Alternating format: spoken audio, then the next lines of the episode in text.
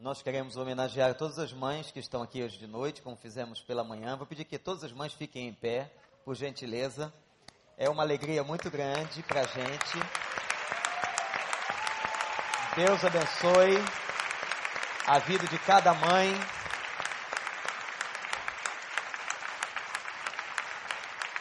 Que coisa boa ter vocês aqui. Que Deus dê graça à vida de cada uma de vocês. Que o Senhor possa encher de alegria o coração de cada mãe e que vocês possam ver a coisa mais importante, seus filhos nos caminhos do Senhor. Amém? Podem sentar, irmãs. Gente, hoje de manhã eu falei que eu ia pregar sobre duas mães.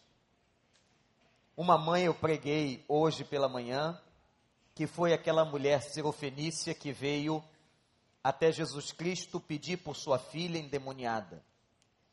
E agora à noite eu queria pregar sobre uma outra mãe, essa, porém, do Velho Testamento, uma das histórias mais lindas que talvez você já conheça, mas eu espero que o Espírito Santo faça esse texto, essa mensagem, ser nova no seu coração. Segundo livro dos Reis, capítulo 4, abra sua Bíblia a partir do versículo 1, 2 Reis 4, 1. Certo dia, a mulher de um dos discípulos dos profetas foi falar a Eliseu: Teu servo, meu marido, morreu. Tu sabes que ele temia o Senhor, mas agora veio um credor que está querendo levar meus dois filhos como escravos. Eliseu perguntou-lhe, perguntou-lhe: Como posso ajudá-la? Diga-me o que você tem em casa. Ela respondeu: Tua serva não tem nada, além de uma vasilha de azeite. Então disse Eliseu: Vá, vá pedir emprestadas vasilhas a todos os vizinhos, mas peça muitas. E depois entra em casa com seus filhos feche a porta, derrame daquele azeite em cada vasilha e vá separando as que você for enchendo. Depois disso, ela foi embora, fechou-se em sua casa com seus filhos e começou a encher as vasilhas que eles traziam. Quando todas as vasilhas estavam cheias, ela disse a um dos filhos: Traga-me mais uma. Mas ele respondeu: já acabaram. Então o azeite parou de correr. Ela foi e contou tudo ao homem de Deus, que lhe disse: Vá, venda o azeite e pague suas dívidas, e você e seus filhos ainda poderão viver com o que sobrar. Que o Espírito Santo nos abençoe. Olha aqui, mulher, eu não sei se você ficaria feliz com a morte do seu marido? Essa é uma pergunta difícil. Pastor não devia fazer uma pergunta assim. Mas é possível que encontremos, não aqui nessa congregação, mas é possível que encontremos mulheres que ficariam felizes. Principalmente se o marido fizesse o que o marido dessa aqui fez. Morreu e deixou dívida. E que ela tinha que pagar. Já pensaram um negócio desse? Então você, mulher, o que você acha? Você seria feliz se seu marido acabasse morrendo e deixando dívidas para você? Eu soube de uma viúva que chorava muito no enterro. Quando então descobriu, naquele momento, veja como as coisas mudam de repente. Chorava, chorava, chorava a mulher. Até que ela se lembrou que o marido falecera no início de maio e que tinha ido antes da morte, um dia antes, irmão Gabriel, ao banco retirar o pagamento e que sempre colocara no bolso do paletó, com o qual agora servia de mortalha. Ela vestia o defunto com o mesmo terno em que ele guardava o dinheiro. Ela não teve dois momentos diferentes. Foi um só. Parou de chorar. Imediatamente retirou as flores e disse às companheiras: Ajude-me, porque há esperança no paletó. fuçaram o bolso e acharam todo o pagamento. E vocês sabem que até o humor daquela mulher mudou naquele sepultamento? Ela ficou bem mais feliz, olhou para o falecido e disse: Vai e descansa em paz. É muita sem vergonhice de uma mulher que só pensa nisso até na hora da morte. Mas eu sei, irmã, que não é o seu caso. Essa mulher ficou cheia de dívida.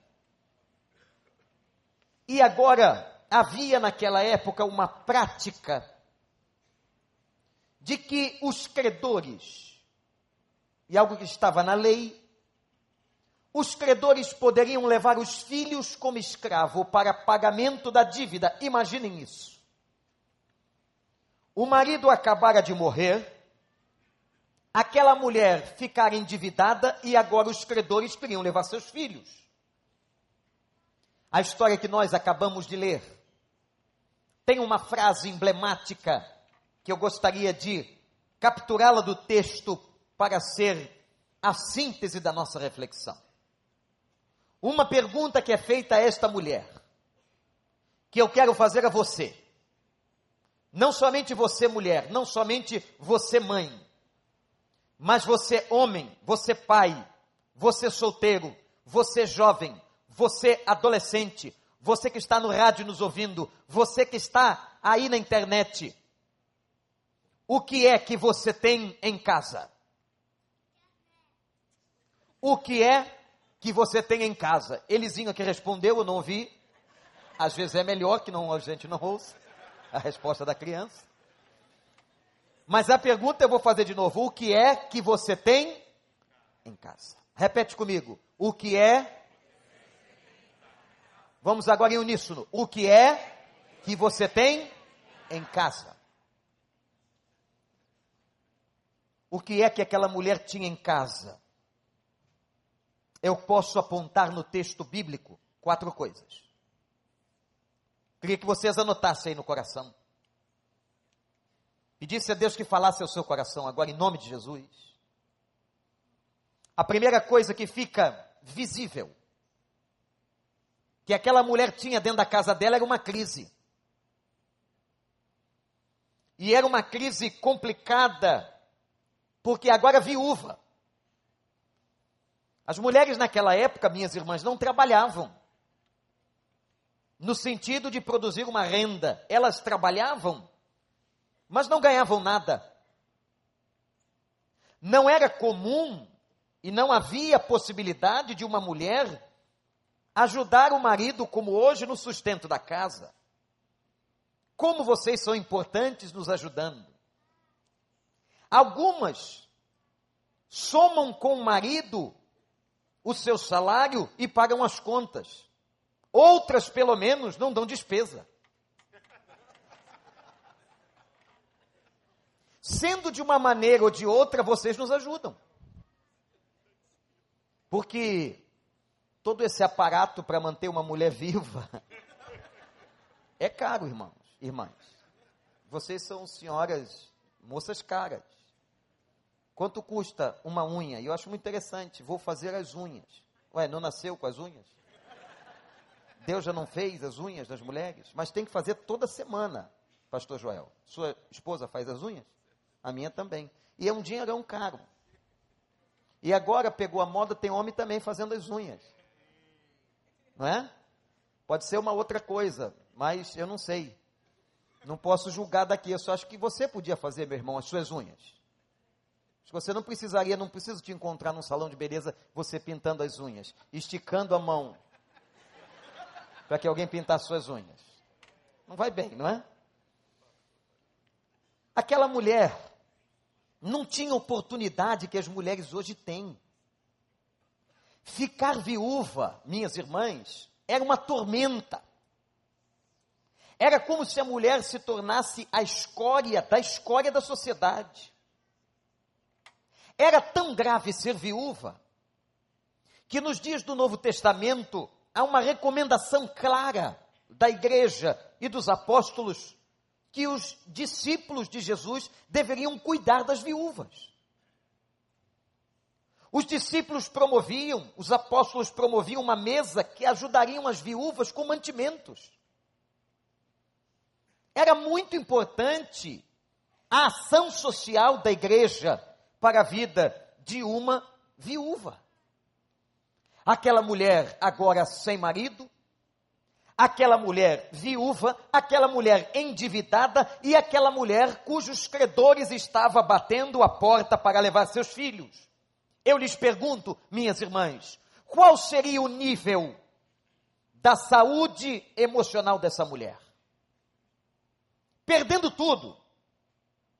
Perdeu o marido, perdendo os filhos, perdeu a condição social, agora viúva, uma crise financeira.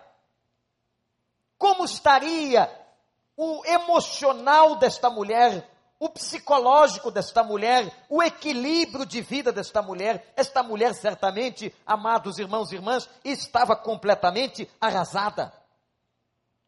O que é que esta mulher tem em casa? Uma crise. E eu quero perguntar a você, não só mulher, não só mãe, mas quem sabe você solteira, você homem, você jovem, você adolescente, você que já está na terceira idade, qual é a tua crise? O que é que você tem em casa? Talvez você responda, pastor, eu também tenho uma crise. Quem sabe a tua crise também é a perda de um marido. Porque o marido não se perde somente quando ele morre. Um marido pode ser perdido ele estando vivo. Há muitas mulheres que são viúvas de maridos vivos. E o pior, que moram dentro de casa com elas. Talvez você diga: eu tenho uma crise dentro de casa. Eu tenho uma crise no meu casamento. Eu tenho uma crise com os meus filhos. Os traficantes querem levá-lo. As drogas querem levá-lo. Eu tenho uma situação difícil. Há situação de morte na minha casa. Há situação de dor. A primeira coisa, gente, que aquela mulher tinha era uma crise dentro da sua casa. O que é que você tem em casa? O que é que você tem no coração? Como você entrou aqui hoje, nesse dia das mães? nessa noite, neste culto de adoração a Deus, como você chegou aqui? Talvez ferido, sangrando, dizendo agora, mediante e diante da palavra, pastor, eu também tenho uma crise dentro da minha casa. Eu tenho a crise de um marido morto, de um filho dependente, de uma mulher descrente, de uma casa sem esperança de uma situação financeira desgraçada. O que é que você tem em casa? Há uma segunda coisa que eu vejo nessa história que tinha dentro daquela casa e da casa daquela mulher. Aquela mulher tinha em casa uma esperança. Interessante. Mesmo quando as coisas vão muito mal mesmo quando uma crise assola e se instala na nossa família. Irmãos, como é importante, como é fundamental, quando ainda o fio de esperança existe e se instala no nosso coração. Eu quero convidar você, aqui na próxima sexta-feira, vem orar com a gente, com a sua família. Talvez se o seu cônjuge não quiser vir com você, venha sozinho. Vem os filhos, vem as esposas, vem os maridos. Se puderem, vem os casais. A esperança no nosso coração é aquilo que nos mantém vivos. É aquilo que nos mantém com a visão acesa. A visão por uma restauração, por um processo restaurador no poder do Espírito Santo. Na casa daquela mulher tinha uma crise, mas na casa daquela mulher havia uma esperança. E essa esperança a fez procurar o profeta Eliseu. Irmãos, que coisa interessante. Vocês sabem quem era, diz a Bíblia, o marido desta mulher? era discípulo de profeta. Eu fico pensando, gente, o que é que fez aquela mulher procurar o profeta maior? O que que motivou? O que estava no coração daquela viúva que a fez ir até a casa de Eliseu? Buscar Eliseu. Com certeza aquela mulher estava motivada por uma esperança. E foi essa esperança que a fez ir à casa de Eliseu. Esperança que a fez sair de casa. Gente, às vezes, a situação é tão dramática, a depressão é tão grande, as forças infernais são tão poderosas que nós não queremos sair de casa. Nós não temos forças para dar um grito, para fazer uma oração para pedir ajuda a quem quer que seja, no meio da nossa dor, na hora da nossa crise. Mas aquela mulher foi, aquela mulher saiu, aquela mulher se direcionou à presença do homem de Deus. E uma coisa interessante, que me impressiona e que é um exemplo para todos nós, homens e mulheres de Deus. Certamente, aquela mulher cujo marido era discípulo de profeta, aquela mulher conhecera o testemunho de Eliseu. Sabia ela que Eliseu era homem de Deus, que Eliseu operou milagres extraordinários, que Eliseu falava da parte do Senhor, que Eliseu tinha uma vida íntegra. É isso, minha gente que às vezes faz uma pessoa bater na porta da sua casa sabendo que você é crente, sabendo que você confessa Jesus como Salvador, que você tem uma Bíblia, que você ora, que você vai à igreja domingo com o seu marido, com a sua esposa, que você vem à casa do Senhor, às vezes é isso que faz uma pessoa procurar a Deus, indo até a sua casa, porque ela vê o Senhor na sua vida e no seu testemunho. Como é difícil uma pessoa que vem à igreja, que se diz crente, que foi batizada, mas não tem integridade e não dá um bom testemunho aos seus vizinhos, aos seus amigos de trabalho, às famílias que ela quer bem, mas ela não dá um bom testemunho. Eu fico pensando que o que motivou aquela mulher a buscar Eliseu foi primeiro a esperança que ela trazia no coração, mas também, gente, a certeza que aquele homem era homem de Deus e podia ajudá-la de alguma maneira. Ela foi até lá, na casa do profeta maior, e deu seu grito. Hoje pela manhã, quando falávamos da mulher cirofenícia, eu dizia que ela também deu o seu grito, que ela foi repreendida, reprimida, mas ela continuou dizendo: Jesus, filho de Davi, Jesus, filho de Davi. Uma declaração na qual ela demonstra a sua confiança em Jesus Cristo, sabendo que ele não é um homem qualquer, mas que ele era a promessa feita a Israel, era o Jesus, o rei, o do trono, que se assentou no trono aquele que era filho de Davi.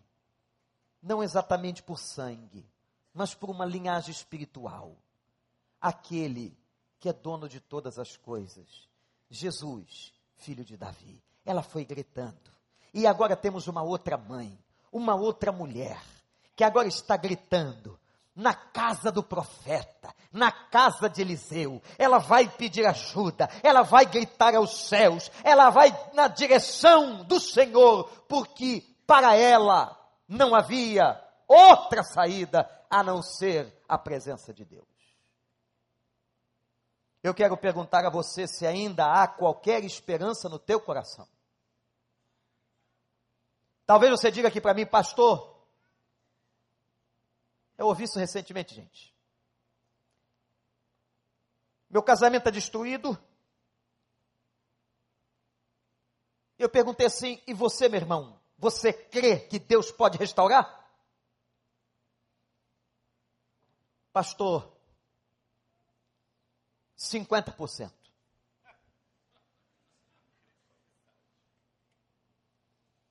Cinquenta por cento. Eu disse, meu irmão, você tem muito. Deus precisa que você tenha um por cento. Só um por cento. Se você que está aqui nessa noite traz uma crise de dentro de casa, traz uma crise no seu casamento, no seu relacionamento conjugal, traz uma crise com seus filhos, uma situação difícil que você não sabe como resolver, eu quero dizer a você, em nome de Jesus, ele só precisa de 1% para operar uma restauração só, só. Uma restauração única que vai mudar toda a sua história. E glórias sejam dadas ao nome do Senhor. A glória dele.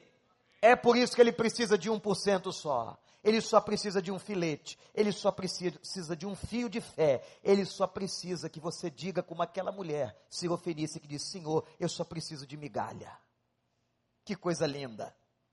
Talvez você esteja aqui hoje dizendo, Pastor Wander, eu só preciso de uma migalha. Talvez a sua esperança esteja carcomida, o seu coração abalado, as suas lágrimas teimam em cair, o seu coração está sangrando.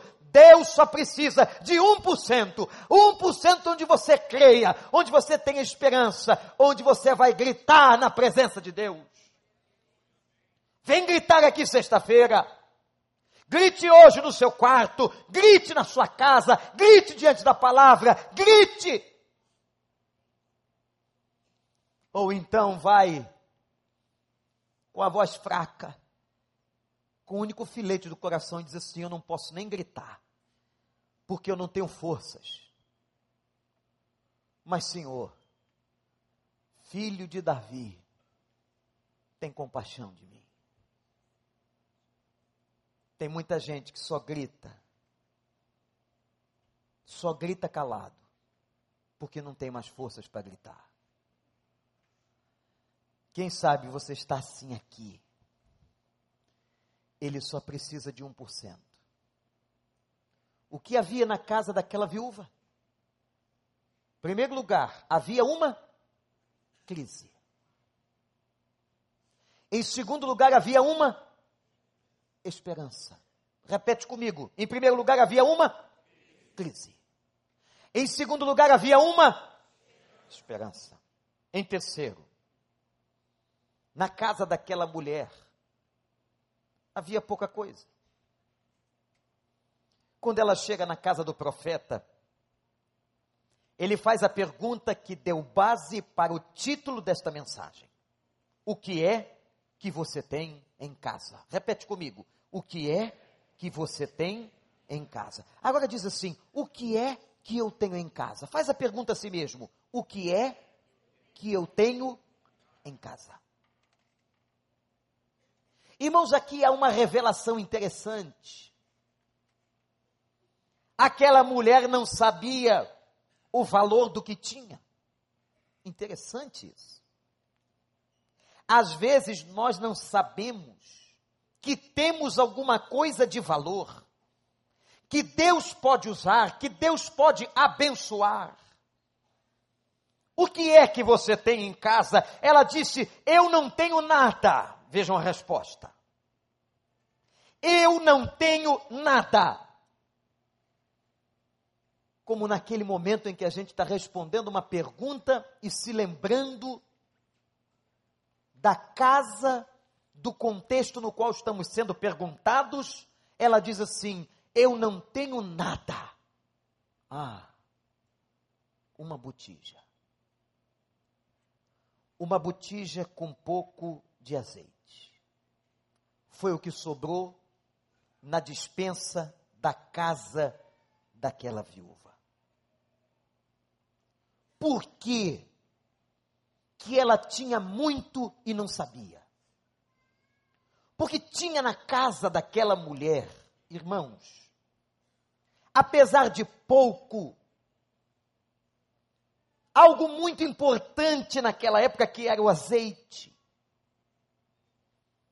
tirado das oliveiras, das azeitonas, prensada as azeitonas nos lagares, escorria prensadas azeitonas o suco, o azeite puro, que servia para duas coisas importantíssimas. Primeiro, o azeite servia, meus irmãos, para a oferta que o povo entregava a Deus. Mas o azeite servia para iluminar todas as casas de Israel, porque as lamparinas das casas, elas eram alimentadas, acesas com azeite. Era o azeite que trazia luz. Olha que interessante, como que o texto bíblico é lindo. Como que os detalhes da Bíblia são extraordinariamente fantásticos. Eu não tenho nada, só tenho uma botija de azeite, muito pouco.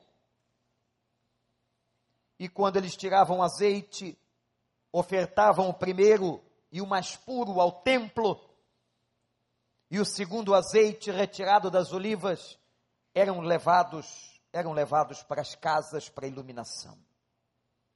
A mulher não enxergava. Ela só dizia assim: o que eu tenho é pouco, é muito pouco. O que é que você tem em casa? Uma crise o que é que você tem em casa? Uma esperança. O que é que você tem em casa? Muito pouco, pastor. Eu tenho só hoje uma botija de respeito. Eu tenho muito pouco respeito por mim. As pessoas têm uma botija, têm muito pouco respeito por mim. Eu só tenho uma botija pequena de amor. Eu só tenho uma botija pequena de paz. Eu só tenho uma botija pequena de esperança e de alegria. Eu só tenho uma botija pequena de atenção dentro da minha própria casa. Às vezes nós olhamos para dentro de casa, gente e dizemos como esta mulher: Eu não tenho nada. Meu casamento não tem mais nada. Minha relação com os meus filhos não tem mais nada. O jovem olha para a sua vida e diz: Eu não tenho mais nada, apesar de jovem. Pais que olham para os seus filhos e dizem: Eles não têm mais nada que choram a tristeza e a necessidade espiritual, moral dos seus filhos. E às vezes nós não percebemos que o pouquinho que tem, olha, só tem um pouquinho assim. É nesse pouco que Deus vai atuar. Que Deus só precisa de 1%, louvado seja o nome do Senhor é nesse 1%, é nesse pouquinho da botija, é nesse pouquinho de amor, é nesse pouquinho de respeito, é nesse pouquinho de paz, é nesse pouquinho de esperança, é nesse pouquinho de alegria que a mão do Senhor dos Exércitos vai entrar e vai revolucionar todas as coisas. Coloque o pouco nas mãos do Senhor. A única coisa que Ele quer é traga o pouco nas minhas mãos. Coloque aqui o pouco. É a única coisa que você tem que fazer, que eu tenho que fazer. Às vezes é levar com aquele filete de esperança o pouquinho que resta da nossa casa. Em quarto e último lugar, na casa daquela mulher, tinha obediência. Gente, atenção. Olhem para mim, presta atenção no que eu vou dizer aqui. A obediência é o segredo de um casamento e de uma família feliz, de um jovem feliz, de uma pessoa chegar a 20, 30, 40 anos de casado e encontrar o equilíbrio. O segredo está na obediência. O profeta diz assim: vai para tua casa e sai pelos vizinhos pedindo botijas. Olha que proposta difícil. Ela ia expor a sua miséria, expor a sua necessidade. Ela já era viúva. Pedir alguma coisa a alguém já é constrangedor. Vocês lembram? Alguns aqui não sabem o que é isso. Mas uns 40, 50 anos atrás, as famílias eram mais necessitadas e era muito comum que os nossos pais mais pobres pedissem ao vizinho um pouquinho de alguma coisa. Seu pai já pediu ao vizinho um pouquinho de alguma coisa? Me empresta um ovo. Quem teve essa experiência dentro de casa? Levanta a mão. Eu tive. Olha aí. Que bando de pobre. É muito pobre no lugar só. Uma xícarazinha de açúcar, de café. Não é verdade, gente? Um litrinho de leite eu pago amanhã. Hoje não tem mais isso. Essa garotada nem sabe o que é isso. Eles tomam dois litros de cada vez. É mais fácil comprar um bezerro. Entregar de presente. Eles têm tudo bom e do melhor. Nasceram filhos de emergentes. Olha que bênção ser filho de emergente. Agora nós, pobres, que a mãe dividia o ovo frito, a xícara de café, o açúcar. Ainda tem que pedir ao vizinho. Que humilhação! E Eliseu disse: Vai e pede todas as botijas que você puder. Olha que interessante, igreja. O milagre que Deus ia fazer estava relacionado, pastores, ao nível de relacionamento da mulher com os vizinhos. Porque se ela tivesse um bom relacionamento, e se ela fosse querida, tivesse empatia com os vizinhos, todo mundo ia dar um pouquinho de azeite, ou melhor, de botija, não era azeite, de botija para ela. Você tem uma botija aí, toma aqui, leva duas. Tem botija aí, eu tenho três, pode levar. Tem alguma aí? Tem uma aqui. Todo mundo dando uma botija. Agora, você já imaginava se essa mulher tinha um relacionamento ruim? Se ela fosse aquela jararaca da vizinhança? Aquela pessoa que a gente não gosta. Eu não sei se você teve esse dissabor. Mas eu agora, o meu emocional se envolve e vai ao passado. E eu me lembro de uma vizinha que furava as nossas bolas. Que prazer infeliz da vizinha. Ela não tinha nada para fazer, ficava no portão esperando que uma bola jogada por mim, meu irmão ou qualquer outro menino caísse perto dela. Olha o que ela fazia. Era uma gordinha baixinha desse tamanho assim. Ela catava a bola e corria para dentro de casa e fechava o portão. Irmãos, que raiva eu estou agora dessa mulher. Pegava uma faca na cozinha e furava a bola toda e jogava carcaça. Vocês sabem qual era o apelido dela? Não vou dizer. Mas era algo terrível. Nenhuma criança gostava dela. E todos nós desejávamos a sua morte. A salvação dela foi a conversão da metade da vila. Senão ela tinha sido morta. Morreu recentemente. Não sei onde ela está. Não sei se se converteu se se converte, vai para cima, se não se converte, vai para baixo. E se ela foi para baixo, está cheia de bola lá, rodeada das crianças, e eu espero que cada bola tenha o nome de uma criança que ela fez infeliz.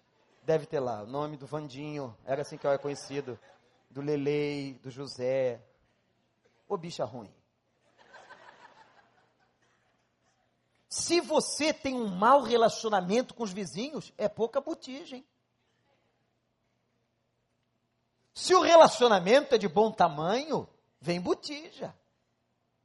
Por isso que tem aquele ditado: a política da boa vizinhança.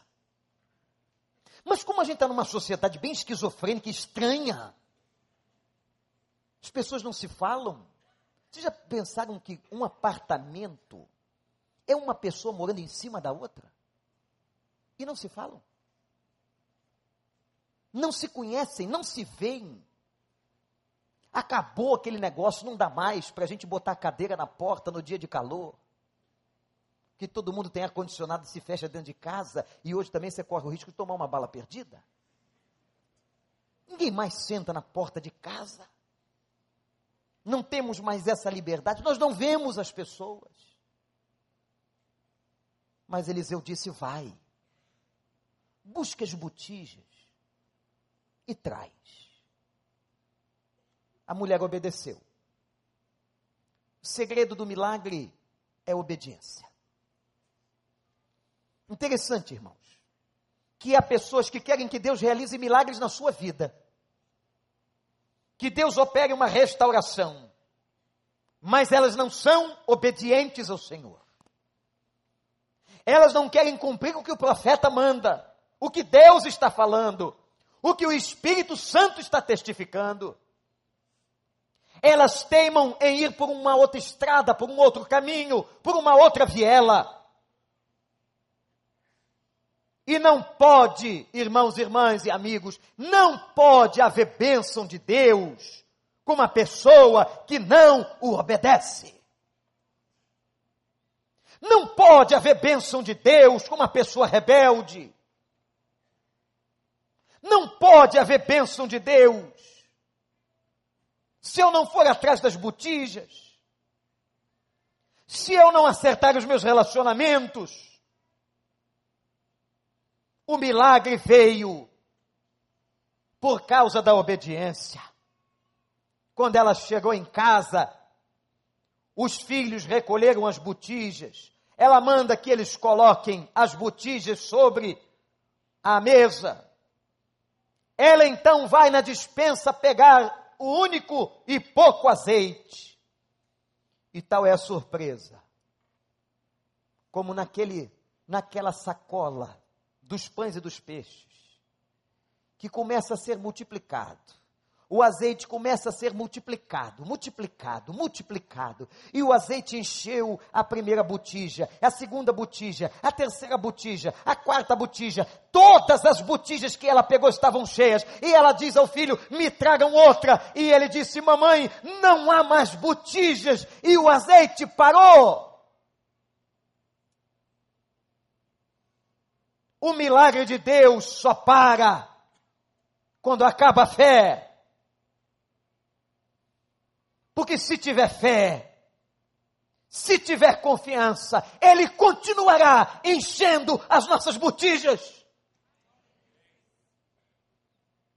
Mas o dia que as, acabam as botijas, que nós não cremos mais, que nós jogamos a toalha, eu quero dizer para você que veio aqui, olhe para mim, não jogue a toalha em relação à sua casa. Não jogue a toalha em relação aos seus filhos. Não jogue a toalha em relação ao seu casamento. O Senhor só quer ver a tua botija de fé. E Ele vai fazer multiplicar. E vai sair azeite de onde você não espera. Vai vir resposta de onde você não espera. Porque Deus é assim. Deus traz respostas de onde nós não esperamos. Louvado seja o nome do Senhor.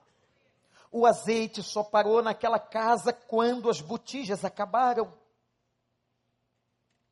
Guarda no teu coração pouca botija, pouco azeite. Muita botija, igreja, muito azeite. O tamanho da tua fé vai determinar a proporção do milagre. Deus só precisa e só trabalha com pouco ele só quer ver 1%. Pode estar 99% destruído.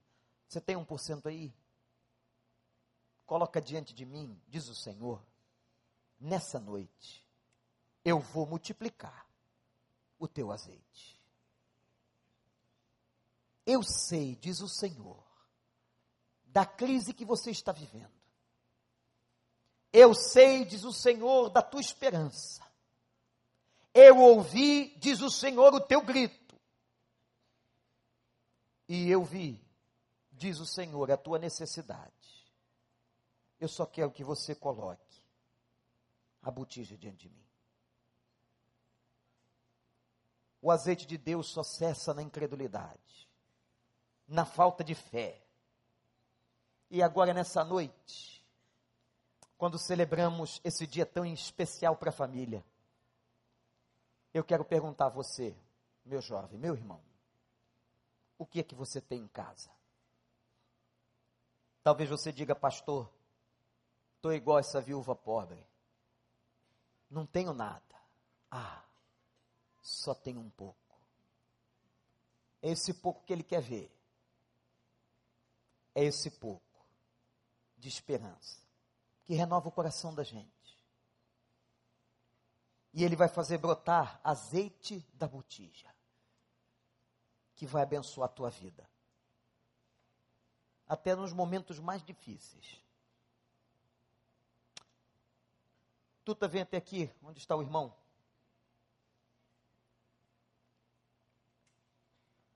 Nós cantamos há pouco um hino. E eu me lembrei dessa história quando cantávamos a primeira estrofe e a melodia do hino 398 do Inário para o Culto Cristão. Essa melodia, esse hino, foi composto de uma maneira muito especial. Talvez muitos que estão aqui conheçam a história de um homem chamado Horatio Spafford, que ia viajar de férias com a família, mas por uma questão profissional não pôde ir no mesmo navio. Ele então recomenda que a esposa e as quatro filhas fossem à frente que depois de alguns dias ele as encontraria. Horácio era um homem de negócios. No meio do mar, o navio que estava sua mulher e suas quatro filhas colidiu com uma outra embarcação. A história conta que em poucas horas o navio foi a pique para o fundo do mar mas há um registro de que aquela mãe, na sua cabine, ora com as suas filhas, levanta um clamor pedindo que Deus as livrasse da morte. Não sabemos por que a soberania de Deus não livrou as meninas, mas a mãe sobreviveu. A mãe é resgatada no porto do país de Gales. Horácio recebe a informação da morte das quatro filhas num dia só, no mesmo naufrágio. Imaginem, mamães. Ele sai do trabalho desesperado e vai ao encontro da sua esposa. Imaginem a dor. Foi certamente a viagem mais dolorosa e mais longa que aquele homem pôde fazer Naquela época não haviam aviões, só haviam os navios lentos. Ele vai ao comandante e pede, por favor, quando chegar perto da região do Mar do Norte, onde o navio afundou, por gentileza o senhor me avise. Quando a embarcação se aproximava do lugar do acidente que matara suas quatro filhas, o capitão mandou avisar a Horácio que era ali o lugar. E ali se tornara o cemitério, o sepultamento das suas quatro filhas. Ele parou. E naquele momento compôs na sua vida o único hino que ele viria a compor. Nunca mais esse homem compôs um outro hino, foi só esse, mas também não precisava. se tornou um dos hinos mais cantados na cristandade.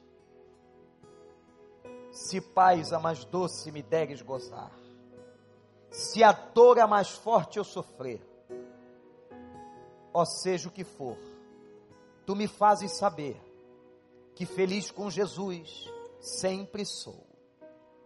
Enlutado de quatro filhas, no mar que as tragou, antes de encontrar a sua esposa, ele compôs esse hino. Sou feliz com Jesus, meu Senhor. Era o filete da esperança, era o pouco da botija que Horácio tinha. Sou feliz com Jesus, meu Senhor. Só Cristo pode fazer um homem em luto por quatro filhas dizer que é feliz. Só Cristo pode restaurar um coração dolorido, ferido, sangrando. Só Cristo pode restaurar a sua vida. Você que entrou aqui e que talvez diga assim, pastor, eu não tenho nada, somente um pouquinho. É esse pouquinho que Deus quer. Abaixe a sua cabeça. Ore comigo. Você que entrou aqui, nesse momento, em nome de Jesus Cristo. Você que veio até aqui, será que o Espírito falou com você? Será que nessa noite você reconhece uma crise dentro da tua casa? Será que você nessa noite vai clamar ao Senhor, ao Deus do profeta, que lhe ajude? Quer dar o teu grito? E talvez ele esteja dizendo: Filho, filha, eu só preciso de uma botija, de um pouquinho de azeite, para que eu opere a obra da restauração completa, total e absoluta. Eu só preciso de um pouquinho de azeite. Você quer, homem, mulher, irmão, irmã, amigo, você quer colocar diante de Deus a tua botija, o pouquinho que você tem, por esse problema que você está enfrentando, se você quer, em nome de Jesus, eu quero orar pela sua vida. Levante uma das mãos onde você estiver e diga: Eu coloco diante de Deus o meu pouco azeite. Graças a Deus, graças a Deus. Pode levantar sua mão. Graças a Deus, meu jovem. Graças a Deus. Eu coloco o meu azeite, o meu pouco azeite. Graças a Deus. Para que o Senhor opere o milagre da multiplicação. Eu coloco. Pode levantar sua mão e dizer a Deus. Não é para mim, não. Eu quero ver só para interceder por você. Mas Deus está vendo. Aleluia. Aleluia. Deus está vendo. Corações e mãos levantados diante do Senhor. Glória a Deus. Igreja, fique de pé. Em reverência. Ninguém se movimente. Agora nós vamos cantar em adoração. E eu quero convidar a todos que levantaram suas mãos que nós oremos juntos aqui no altar. Saia de lá, do meio, lá do canto, aqui. Você que levantou a sua mão, Deus sabe quem foi. Vem trazer aqui no altar do Senhor o teu azeite, ainda que poucos, em nome de Jesus. Pode vir. Graças a Deus. Cheguem bem para frente. Bem para frente, irmãos, amigos. Pode vir. Traz o teu azeite, pouquinho. Ele é pouquinho, pouquinho. Mas o Senhor vai honrar. Pode trazer. Pode trazer. Isso. Venham com as, com as suas botijas. Pedir a misericórdia do Senhor venham com as suas botijas. Se paz a mais doce Se Deus está falando com você, vem. Vem. Se dor, Se dor é mais forte, eu sofrer. Espírito Santo está falando, pode vir. Ó seja o que for, tu me fazes saber que feliz com Jesus sempre, sempre sou. Oh, Deus, sou feliz. Só com Jesus. com Jesus. Sim, eu Repete sou isso. feliz. Sou feliz com Jesus. Eu sou feliz Sou feliz com Jesus. Pode vir. Graças a Deus. É com você mesmo. Sim, Vem. eu sou feliz com Jesus. Eu sou feliz com Jesus.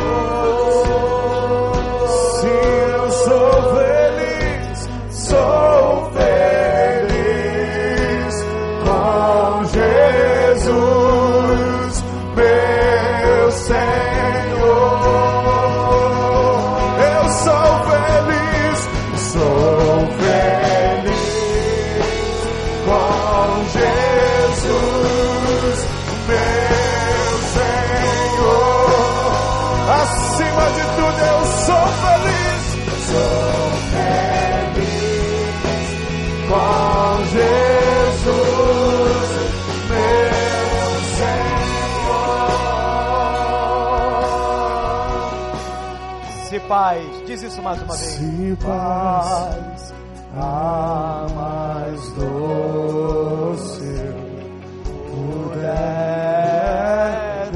desfrutar, Se dor é mais forte. se dor a mais forte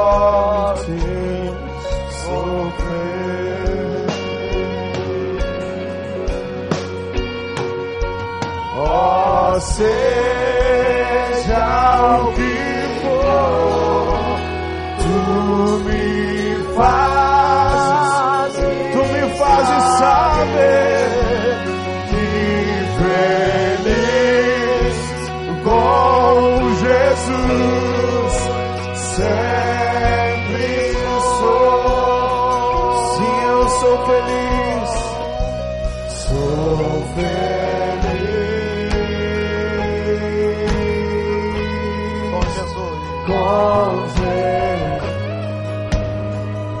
Eu sou feliz, sou feliz, sou feliz.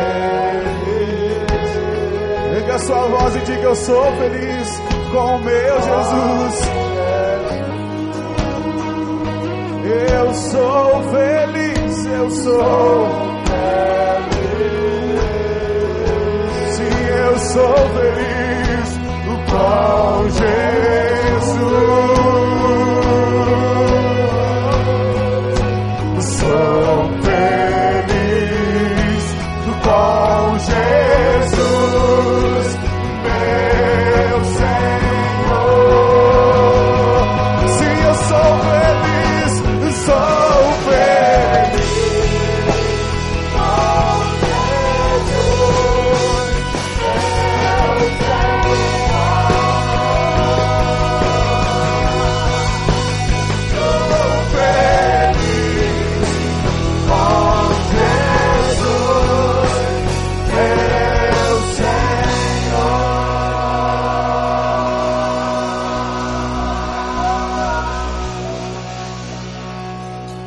Convidar os pastores que subam aqui.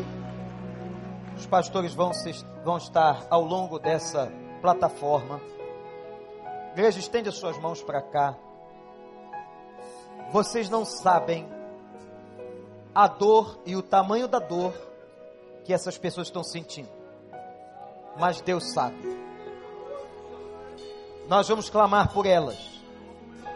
Elas estão trazendo as botijas para que o Senhor derrame o azeite. Cheguem bem para frente, pastores. Rogério, por gentileza, para cá. Igreja, estenda as mãos. Meu Deus, meu Pai, quem somos nós? A nossa fé é tão pequena. Nós estamos tão esmagados às vezes que só resta um pouquinho de azeite. Agora, Senhor, nós queremos entregar a Ti as nossas botijas, para que o Senhor possa fazer com que o milagre aconteça dentro da casa de cada um. Traz a restauração, Senhor. Traz a paz. Traz a salvação daquela pessoa que agora o nosso coração, a nossa mente se lembra. Traz, ó Deus, esperança. Restaura as famílias aqui representadas, Senhor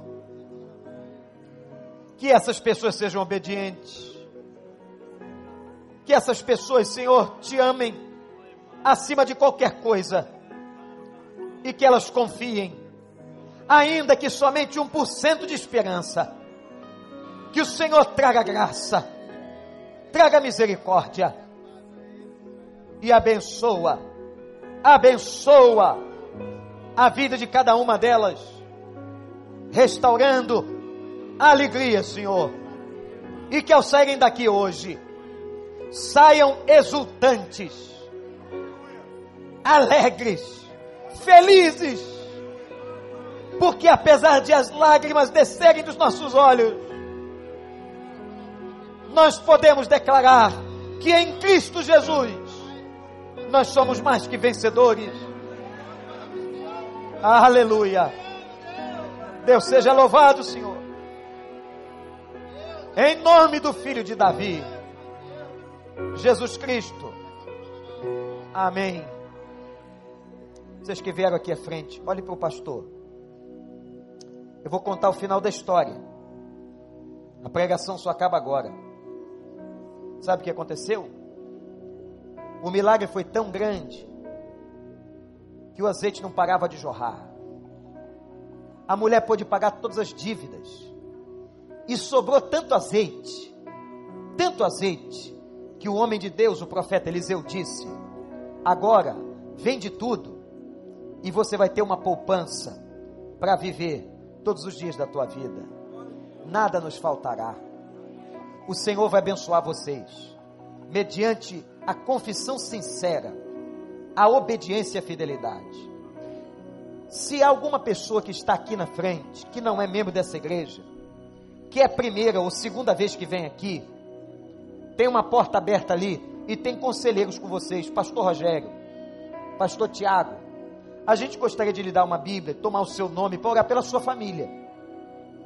Se você quiser, eu pediria a você que fosse até aquela porta aberta rapidamente. Se algum familiar quiser ir junto, pode ir também. Apenas para a gente entregar uma Bíblia a você e orar pela sua casa. E nós queremos declarar que a gente continuará aqui para ajudar você no que você precisar. Deus te abençoe. Vá para casa na certeza que em Jesus nós somos felizes. Como foi a vida de Horácio Spayfor. Podem ir até lá. Aqueles que não são membros da igreja, por gentileza, acompanhe os pastores até aquela sala. Isso, isso. Aqui à frente, à direita, também podem ir até lá. Toda a igreja em pé. Pastor Miqueias, vamos terminar adorando o Senhor.